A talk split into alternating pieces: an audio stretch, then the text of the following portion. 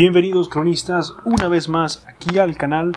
El día de hoy vamos a hablar un poco de lo que es la guerra de invierno entre la Unión Soviética y Finlandia, la horma en el zapato de Stalin y un espejo de lo que está pasando y o podría pasar, mejor dicho, hoy en Ucrania. Sin más, comenzamos.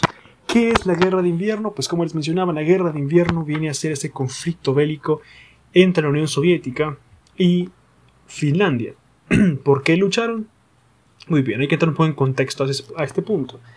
Bajo el parámetro del Tratado de Molotov-Ribbentrop, firmado entre Alemania Nacional Socialista y eh, la Unión Soviética, que era un pacto de no agresión previo a la Segunda Guerra Mundial, se divide en Polonia, después del ataque en septiembre de 1939, que dio inicio a la Segunda Guerra Mundial. Sin embargo, a la Unión Soviética le preocupaba una cosa. A pesar de el Tratado de No Agresión, el discurso nacionalsocialista siempre había sido anticomunista. Y Stalin no estaba muy cómodo con esto, y mucho menos con sabiendo que Finlandia simpatizaba mucho más con la Alemania nazi que con la Unión Soviética. Esto, razonablemente, tomando en cuenta que Finlandia había sido, eh, por así decirlo, parte del Imperio ruso, no había sido muy conforme bajo el Imperio ruso, muchísimo menos con la revuelta comunista eh, a inicios del siglo de 1900, entonces Finlandia decide no formar parte, no irse tanto, no acercarse tanto a la órbita de Moscú, sabiendo que podría terminar como un país satélite y un país subordinado a lo que Moscú decía. Y bien, entonces Stalin se preocupa bastante por esta alianza, este acercamiento finlandés hacia los alemanes, especialmente por la seguridad de, o poniendo como excusa, mejor dicho, la seguridad de la ciudad de Leningrado, cuna de la revolución bolchevique. La ciudad de Leningrado, hoy día San Petersburgo, si ustedes la pueden observar en un mapa, está en las costas del mar Báltico, sin embargo, muy cerca de la frontera de Finlandia. En aquel entonces la frontera estaba aún más cerca de Leningrado de lo que está hoy día. Justamente Stalin propuso a los finlandeses que el territorio de lo que, del, actual, del istmo de Karelia, así es como se llama, pase a formar parte de la Unión Soviética y le iban a dar a cambio territorios en el Polo Norte, a lo que obviamente a Finlandia no le convenía, ya que pues esa parte no solamente representaba el 11% de su territorio, sino también una parte muy importante de la economía y la industria finlandesa, que podría desarrollarse en la región. Obviamente ellos se negaron. Y es así como la Unión Soviética eh, decide, eh, pues como les menciono, en base a la seguridad nacional y a la necesidad de proteger Leningrado, decide realizar un incidente de falsa bandera. Un atentado de falsa bandera. ¿Qué significa esto?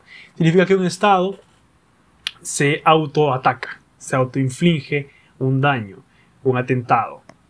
Por ejemplo, la famosa teoría conspirativa de que el 11 de septiembre en Estados Unidos fue un, ataque de falsa bandera, justamente implica eso, que Estados Unidos se auto e infligió esto para justificar otras acciones. En el caso, pero esa es teoría de la conspiración, en el caso de este ataque de falsa bandera llamado el incidente de Mainila, se atacó por parte de la Unión Soviética a soldados soviéticos con artillería, haciéndoles creer que eran soldados finlandeses y haciendo pública la noticia de que Finlandia había atacado a la Unión Soviética, iniciando las hostilidades el 30 de noviembre de 1939, comenzando entonces la Guerra del Invierno. Claramente los, los eh, finlandeses no sabían qué estaba pasando, eh, pues los soviéticos les piden una retirada de 25 kilómetros de la frontera finlandesa soviética. Ellos se negaron, claramente ellos no habían hecho nada. Entonces comenzaron las movilizaciones de la guerra. La Unión Soviética movilizó inicialmente 400.000 soldados y la Finlandia solo pudo reunir 180.000, lo cual obviamente significa una ventaja superior eh, al menos en el ámbito numérico, a la Unión Soviética. Además, el armamento soviético, al ser una potencia industrial y armamentística en ese entonces, también era superior. Sin embargo, vemos que los soldados soviéticos tenían mucha menos experiencia que los soldados finlandeses y además las prisas y la mala planificación de los mandos soviéticos, creyendo que sería una guerra sencilla que duraría unas cuantas semanas y que tomaría en Finlandia y el territorio necesario y quizás un poco más de Finlandia en unos pocos meses, no hicieron los preparativos correctos y no llevaron el equipo correcto, ya que vemos que es en noviembre, se acercaba el invierno y sabemos que el invierno en esas partes del mundo no es muy eh, benigno, benévolo. Entonces, a pesar de que los soldados finlandeses no tenían tantos números o tanto equipamiento como los soviéticos, ellos tenían el equipo suficiente para defenderse los soldados que tenían, tenían el camuflaje correcto, porque por ejemplo el uniforme soviético ni siquiera era blanco para el invierno, sino que era kaki, así que ellos eran obviamente un blanco relativamente fácil para los, finlandeses. Y también tenían más experiencia. Entonces, ¿qué pasó? Empleando tácticas de guerrilla y de ataques em, de, ataque y retirada, por ejemplo, eh, viendo esto a emboscadas, ataques con esquís. Los esquís fueron de hecho una, una parte muy importante de la guerra de invierno como tal, siendo estos Em, una parte decisiva incluso en las batallas posteriores que ya vamos a hablar de ellas.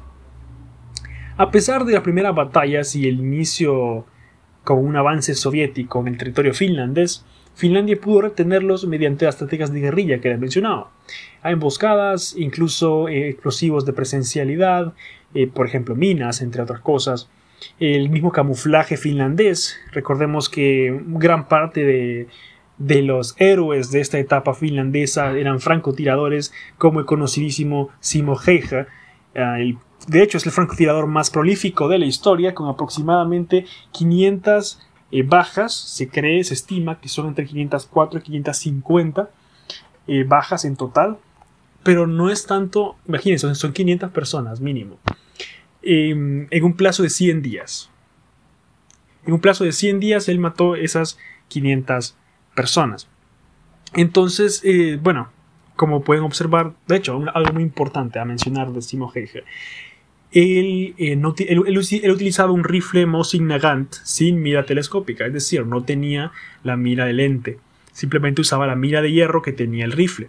Porque era esto, él decía que para que no se reflejara la luz del sol y delatara su posición, él prefería utilizar el rifle sin mira. Además, él se vestía totalmente de blanco, de ahí su apodo la muerte blanca. Además, él, además descubierto de blanco, solía ponerse nieve en la boca para evitar que su aliento fuese eh, visible. Recordemos que estábamos en invierno y las temperaturas hacían que el aliento de las personas se notara.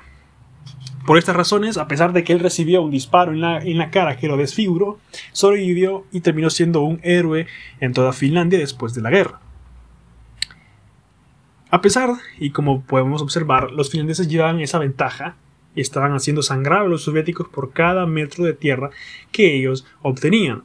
Así que se decidió finalmente a los soviéticos atacar la ciudad de Suomusalmi el 7 de diciembre de 1939, con un resultado catastrófico debido a las tácticas finlandesas organizadas y al poco equipamiento invernal soviético, además de su falta de estrategia y entrenamiento, resultando un total de 27.500 bajas soviéticas contra un total de 2.700 bajas finlandesas. Esto, las tácticas que utilizaron, por ejemplo, tácticas de división, como mencionaba, escuadrones con esquíes venían a toda velocidad disparando, dividían al pelotón soviético, venían por el otro lado y simplemente huían, por lo cual se había una táctica de división del pelotón soviético y pues como decía Sun Tzu divide y vencerás. Simplemente grupos más pequeños eran más sencillos de emboscar y más sencillos de eh, destruir. Sin embargo a pesar de estas bajas los soviéticos no daban el brazo a torcer. E incluso a pesar de la baja moral que se vivía en los campamentos soviéticos y el frío horrible, porque recordemos que en, los años de 1939-1940 hasta 1943 se vivieron los peores inviernos del siglo pasado, casualmente. Sin embargo, Finlandia no podía ganar este conflicto porque Finlandia no tenía los recursos para hacerlo. Y de hecho, demás países escandinavos y otros países como Alemania, por ejemplo, no le estaban dando el apoyo que Finlandia necesitaba realmente para poder hacerle frente a una potencia como la Unión Soviética. Así que Finlandia no podía ganar la guerra. Sin embargo, estaba haciéndoles frente, haciéndoles plantándoles cara a los soviéticos. Así que se decide hacer una última ofensiva por parte de Stalin, por parte de los soviéticos, hacia Finlandia, liderada por el general Timoshenko, con más de 3.350 piezas de artillería, 3.000 tanques, 600.000 soldados y 1.300 aviones, para poder entrar de lleno en Finlandia. Finlandia resistió, Finlandia pudo soportar el tiempo necesario, sin embargo, la falta de munición y la falta de de recursos y de provisiones obligó a los finlandeses a firmar un armisticio. Este armisticio se firma en Moscú, Tratado de Paz de Moscú, que pone fin a la guerra el 13 de marzo de 1940, en el cual eh, Finlandia decide entregar el istmo de Karelia eh, y otra provincia más al norte, los que representaban el 11% de su territorio, el 30% de su economía, y pues aproximadamente unas 400.000 eh, a 450.000 personas fueron evacuadas del istmo de Karelia para poder regresar a terreno finlandés si ellos no querían formar parte de la Unión Soviética. Y bien, el fin de la guerra representó una victoria soviética por el, armisticio y la firma, la rendición de Finlandia. Sin embargo, Finlandia toma esto como una victoria y el mundo observó esto como una victoria finlandesa, porque no fue que la Unión Soviética ganó por su superioridad armamentística, no fue porque la Unión Soviética tenía superioridad em, como tal de equipamiento, de experiencia, eh, de poderío, de dominio, de conocimiento del terreno, no. Fue una victoria soviética por el simple hecho de que tenían más recursos y tenían más hombres. Por eso perdió Finlandia.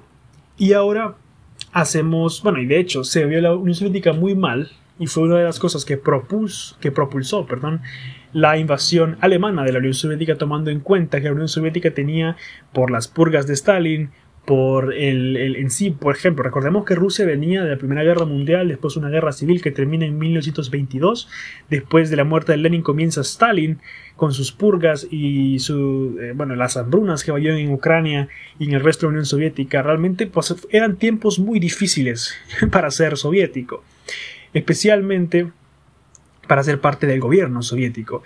Así que esa desorganización y centralización en Stalin como tal hacían a la Unión Soviética débil, y eso fue lo que vio Alemania para poder atacar posteriormente la Operación Barbarroja.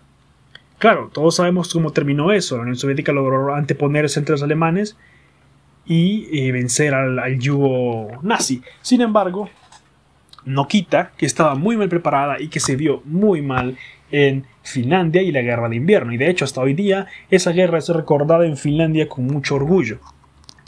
Ahora, ¿en qué se parece esto a la situación actual ucraniana? ¿Qué me vas a decir de que eso es igual a lo que está pasando en Ucrania hoy en día? Recordemos, tenemos una potencia invadiendo a un país más pequeño ese país más pequeño no tiene los recursos para vencer a la potencia. La potencia tiene más, más, hombres, tiene más tanques, más artillería, más tecnología, pero le falta experiencia. Y de hecho, no está equipada lo suficientemente bien para hacer frente a los retos que le, que le enfrenta el territorio enemigo. Es decir, en el caso de la Unión Soviética, no tenía equipamiento para invierno. En el caso de Rusia, su equipo está defectuoso, no tienen sus tropas el cuidado necesario, las armas están en muy mal estado, los misiles están defectuosos, entre otras cosas. Por lo cual se ve un avance, en ambos casos, un avance muy lento y muy costoso en, vidas especialmente y, económicamente hablando, por cada metro, por cada kilómetro conquistado en el territorio enemigo. Entonces vemos cómo es similar el hecho. La única diferencia es que esta vez Ucrania difiere de Finlandia en el sentido de que está siendo apoyada por el resto del mundo. Y ese apoyo es el que ha mantenido a Ucrania de pie. Ahora, teniendo en cuenta que la mayoría del ejército ucraniano y de hecho varios civiles, la mayoría de los civiles ucranianos están siendo instruidos en tácticas de guerrilla, en tácticas de defensa para poder hacer frente al avance ruso. Y los rusos siguen, porque en el caso de Rusia, recordemos que ellos es una operación especial, así que no pueden eh, llamar acción a los civiles, tiene que ser absolutamente con las unidades del ejército que tienen en este momento. No pueden traer tantos números como, como, como podrían hacerlo, por ejemplo, en la, en la Segunda Guerra Mundial. Sin embargo, aún siguen con superioridad de eh, de, tecnología y de hombres, lo, lo, cual significa que probablemente pase lo mismo que pasó en Finlandia. Para no escalar más el conflicto, los estados del mundo no van a darle un apoyo más tajante a Ucrania, solamente van a darle más económicamente eh, apoyo y eh, militarmente en el caso de equipo o de instrucciones, de instructores también, en, en, en, cuanto a las tácticas de combate que se pueden utilizar en contra de los rusos. Sin embargo, no van a intervenir directamente. Y esto provocaría eventualmente, o mejor dicho, orillaría a Ucrania a sentarse a negociar con Rusia en una posición de desventaja, lo cual significaría, así como lo hemos dicho, y de nuevo, desafortunadamente me atrevo a predecir, que podría ser uno de los, de los finales del conflicto, eh, el, reconocimiento de Crimea como parte de Rusia y la secesión oficial el reconocimiento de Ucrania de la independencia del Donbass y posiblemente, ya que Rusia ha mencionado que sus objetivos han cambiado en, Ucrania, la región sur de Ucrania se ve también afectada por estas nuevas fronteras que se dibujarían en Europa. ¿Cómo puede ser diferente esto? Que Ucrania realmente mantenga y logre destruir las líneas de abastecimiento rusas y que Rusia realmente consiga ver que este conflicto no solamente es ridículo, sino que es ya insustentable, insostenible económicamente para la nación rusa. Entonces, por eso es importante revisar la historia, porque vemos que muchas veces, como decía Mark Twain, la historia no se repite, pero rima. Entonces, con ese pensamiento los dejo. Nos vemos en la próxima Cronistas. Fue una revisión bastante rápida de la guerra de invierno. Espero poder tocar más a fondo otros temas, por ejemplo, el de Simo Heiger y también el de la industrialización soviética y el mito de la, de la todopoderosa industria militar soviética de la Segunda Guerra Mundial. Así que nos vemos en la próxima que tendremos muchos más episodios muy pronto.